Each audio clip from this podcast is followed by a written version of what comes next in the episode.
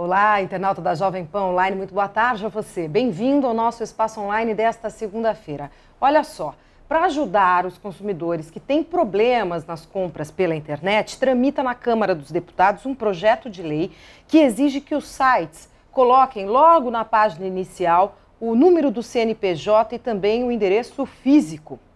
Uh, nós vamos falar sobre esse assunto hoje com a doutora Gisele Truzzi. Ela é advogada, especialista em direito digital e direito criminal. Como vai? Tudo bem, Muito Patrícia. boa tarde, boa obrigada tarde. pela presença. Obrigada, que eu agradeço. Doutora, como é que você avalia esse projeto?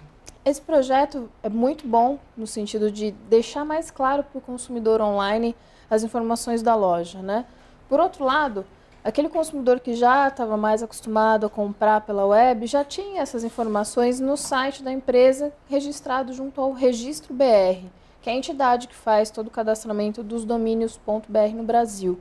Então, se você é, pegasse o domínio de uma, de uma loja, jogasse no registro BR, você aí iria conseguir ter acesso a CNPJ, nome do responsável, nome do, do, do contato técnico responsável por aquela entidade, endereço e tudo.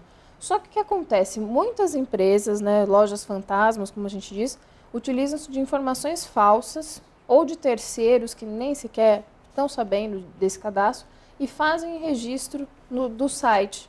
Então, às vezes, o consumidor que tentava verificar aquelas informações no registro BR tinha umas informações que, para ele, em tese, estavam ok, mas, na verdade, não eram as informações da loja. Então, por conta disso, gerou essa movimentação toda também. Então, por um lado, é positivo, sim, para o consumidor. É uma, mais uma forma dele ter uma transparência maior no sistema de venda online. Mesmo assim, quer dizer, é. já que a empresa pode também é, mentir informações, digamos assim, para o consumidor, uh, pode ser que o consumidor acabe caindo na mesma pode roubada, ser. na mesma o, cilada. Exatamente. O fato de, de, ter as informações ali cadastradas na, na, página inicial do site, como o projeto de lei obriga, uhum. isso não significa que elas são verdadeiras. Não, não significa que o consumidor está uh, ileso de, de problemas, de qualquer situação. Ele precisa pegar aquelas informações e conferir no site da Receita, por exemplo. Quem garante que uma empresa né, de má fé não se utilize do CNPJ de qualquer outra? É muito fácil a gente conseguir obter CPF, CNPJ, né? Sem dúvida. E aí cadastra aquelas informações, coloca um endereço fictício qualquer, você acessa o site, vê que está tudo ali, em ordem, ah, essa loja é confiável mas aquela informação ainda assim é verdadeira. Então precisa pegar o CNPJ, jogar no site da, da Receita, ver se está ativo. O consumidor precisa fazer um pouco de engenharia social hoje em é, dia. Quer dizer, precisa muito garimpo do consumidor, muita precisa, atenção, muito Patrícia. cuidado de qualquer forma na hora de fazer suas compras pela internet. Precisa. Eu sempre falo, está com dúvida, não compra. Eu, 80% do que eu compro hoje em dia é online. Uhum. Só supermercado que ainda não consegui me livrar muito bem desse problema. Mas é, eu compro muito online. E existem lojas que eu sempre compro, nunca tive problemas, então mantenho essa prática. Mas se você tem dúvida, não compra. Então pesquise, verifique as informações da loja, dá uma navegada no site, vê se não tem alguma reclamação de consumidor no site do Procon, né? nos tribunais, no site dos tribunais de justiça. Pesquisa o nome da loja. Muita gente às vezes leva um golpe por conta de não ter sequer jogado o nome da loja ou do site num site de busca. Que é uma coisa super simples de fazer. Às vezes a pessoa vai fazer isso só depois que já teve algum problema. Daqui a pouco a gente vai falar tá. ainda mais sobre essas medidas de segurança. Nós vamos às ruas de São Paulo, doutora, porque nós perguntamos às pessoas é, se elas costumam comprar pela internet, se esse hábito já está enraizado uhum. na nossa população e se elas já tiveram problemas nessas compras. Vamos acompanhar. Pessoalmente, vai na loja, tá, é, já dá problema. Você imagina pela internet, né? Ah, no momento quando eu comprei, não tinha nenhum problema não. Mas aconteceu um fato que a gente comprou na empresa do trabalho. Minha editora comprou um notebook da Sony e nós pagamos 4 mil reais. Era um site fantasma. Falaram que entregava daqui mais ou menos 5 dias os prazos. Deu 5 dias, 15 dias, nada, ligamos no telefone que eles deram ninguém atendeu, perderam 4 mil reais. Eu tive problema com sites como, enfim, sites de, de compra, venda, como Mercado Livre, produtos usados, mas produtos novos nenhum. Eu tenho lido que tem dado problemas de, de entrega. Inclusive comentei com a minha esposa que, enfim, ah, parece que bloquearam as vendas da americanas.com porque eles não estavam entregando, mas eu pessoalmente não, não tive nenhum problema. Alguns recorrem para lojas mais famosas, como a senhora citou mesmo, e mesmo Uhum. assim tem problemas, né? A gente Exatamente. viu o caso da- das lojas americanas, o que aconteceu. E é o que chama atenção também, o segundo rapaz falou sobre o notebook que comprou num site fantasma, quer dizer, deram um prazo de cinco dias, em 15 dias eles começaram a se desesperar e imaginar que aquilo tinha sido um golpe. A partir de quando o consumidor tem que realmente ficar atento, olha, fugiu do prazo, eu devo estar sendo enganado? A partir de que momento? Tá.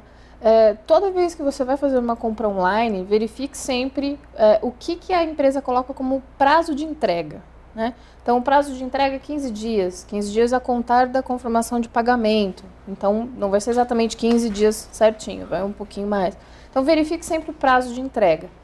Aí, é, o Código de Defesa do Consumidor tem no artigo 49 um dispositivo que fala que se você fizer uma compra fora do estabelecimento comercial, que é o que nós aplicamos à internet, você tem um prazo de sete dias para desfazer o negócio ou devolver o produto. Falar, olha, eu desisti, não quero mais, me arrependi de ter comprado, comprei por impulso. Pode até ser essa questão. Então, o consumidor tem sete dias a contar da data da, do recebimento do produto ou da data da compra para desfazer esse negócio, sendo a compra feita fora do estabelecimento comercial. Então, se você compra um produto online, deu sete dias, você nem sequer recebeu, então entre em contato com a loja. Tenta sempre formalizar isso por e-mail, porque o e-mail gera uma prova que pode lá na frente ser utilizada como uma prova judicial num processo. Então, formalize a sua reclamação por e-mail. Tenta obter o telefone do SAC, Serviço de Atendimento ao Consumidor, faça essa reclamação pelo SAC e acompanhe e fique em cima e coloque um prazo para que a loja cumpra a, a sua requisição. Se o site informa que são sete dias, que são 15 dias, deu esse prazo, você não recebeu. Em tese, ele deveria chegar na sua casa. Passou de uma semana, passou de sete dias da data que deveria ter chegado, aí você pode começar a tomar as medidas contra a loja, tá? Então, é sempre, esses sete dias são sempre contados a partir da data de recebimento do produto. Você comprou gato por lebre, não é aquilo que era para ter sido entregue. Eu lembrei de um caso, um rapaz comentou ali do, do Mercado Livre, eu- Aham. eu lembrei de um caso, isso já várias pessoas devem conhecer, pessoas que compraram por esses sites de ditos leilões virtuais, mas não necessariamente são leilões, porque eles vendem objetos novos também, né, usados, enfim. É, pessoas que receberam um tijolo em casa. Nossa. Então, o indivíduo paga um valor X, às vezes um, um preço alto, por um, um produto eletrônico ou qualquer outra coisa, recebe um pacote em casa e vai abrir um tijolo. E aí ele não consegue mais entrar em contato com aquele vendedor.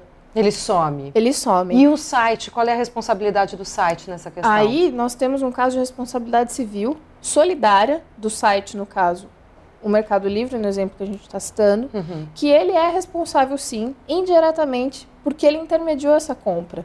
Ele deu todo o canal para o consumidor efetuar a compra. E é, mais, ele recebe uma porcentagem por isso. Os sites de, de compra, como o Mercado Livre, eles recebem uma, uma porcentagem não só do vendedor, mas também do consumidor. Eles, são, eles têm lucro com isso. Eles não podem se isentar dessa responsabilidade. Mas eles sempre falam nos termos de uso que eles não são responsáveis pela transação. Eles Puxa. não são responsáveis pela compra. Então aí cabe ao consumidor nesses problemas tentar mover um processo judicial no juizado de pequenas causas, nos juizados especiais cíveis que nós chamamos atualmente, ou no, no, no foro comum, né, no, numa vara comum, dependendo do, do valor da compra ali, para tentar reaver aquilo que ele gastou e tentar obter alguma indenização se for cabível. Isso dura quanto tempo, mais ou menos, para a gente ter uma ideia? Esse processo judicial e o consumidor vai gastar quanto com isso? Quer dizer, vale a pena? Aí depende de quanto ele gastou, né? Ah, temos processos que, dependendo do fórum em que cai a sua, a sua ação, no, no juizado especial civil, às vezes você consegue alguma resposta em seis meses, na melhor das hipóteses. Às vezes em um ano, ou dois, ou mais. Então depende do quanto você tem de eh, investimento e de paciência para colocar nesse tipo de questão. Se vale a pena, né? Às vezes você comprou alguma coisa por 200, 300 reais e acabou perdendo esse valor por conta de uma compra fraudulenta dessa, numa atitude fraudulenta do vendedor. E aí, para você contratar um advogado, não vai valer a pena. Então, dependendo, vale a pena você ir direto no, no juizado especial e tentar reaver, ou no PROCON, porque o PROCON sempre tenta intermediar as partes. Mas às vezes a empresa some e nem o PROCON consegue localizar. Encontrar. Nós estamos conversando hoje aqui no Espaço Online com a doutora Gisele Truzzi, ela é advogada, especialista em direito digital e direito criminal. Daqui a pouco voltamos, tem mais um bloco para você. Até já. News.